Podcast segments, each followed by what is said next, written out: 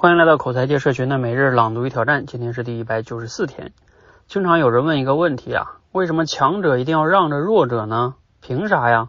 我是凭自己的本事拿到今天的强者地位的，我强我还错了吗？他弱他还有理了吗？你看这就没法聊了。最近啊，我看有人讲了这么一个思想实验，说如果啊有两个人狭路相逢，在一个人独木桥上，下面呢就是万丈深渊。如果一直僵持在这儿啊，那最后呢，两个人呢肯定都得掉下去。那请问谁该让谁呢？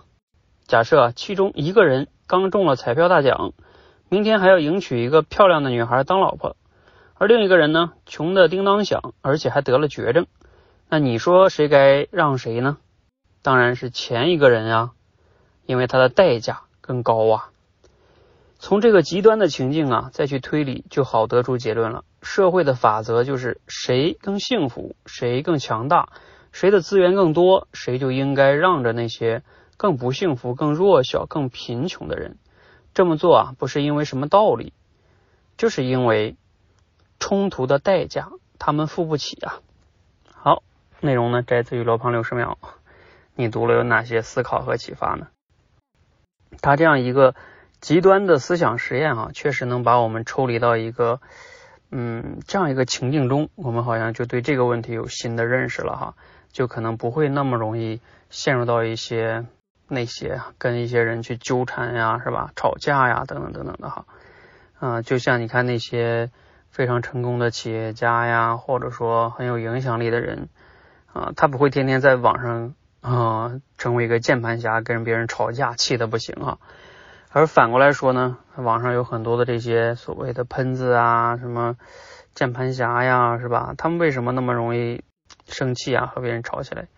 其实从更本质上来说呢，就是他觉得他的时间、他的精力没有那么重要啊，就是付出在这儿也无所谓，反正放在别地儿也是也是就是浑浑噩噩就过去了啊。那从这个角度上来说呢，我们是值得反思一下的哈，就是啊，我们如果。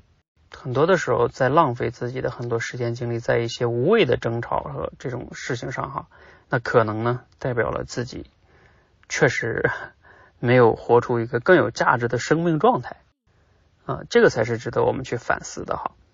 就像这里说的，如果我们真的能成为一个更好的自己，然后更珍惜自己的时间和精力和注意力的话，啊，你也就不愿意去和别人吵架了。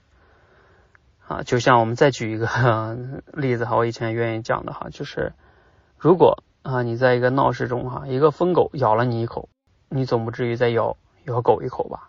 啊，因为你知道它是疯狗啊，你是正常的人啊，那你咬它，你那你不也成疯狗了吗？所以它其实是这样一个逻辑哈，你就能想明白了。这个也是我说的哈，有的时候这个争吵的背后哈，它其实还是一个认知的问题。好，欢迎和我们一起每日朗读与挑战，持续的输入、思考、输出，口才会变得更好。谢谢。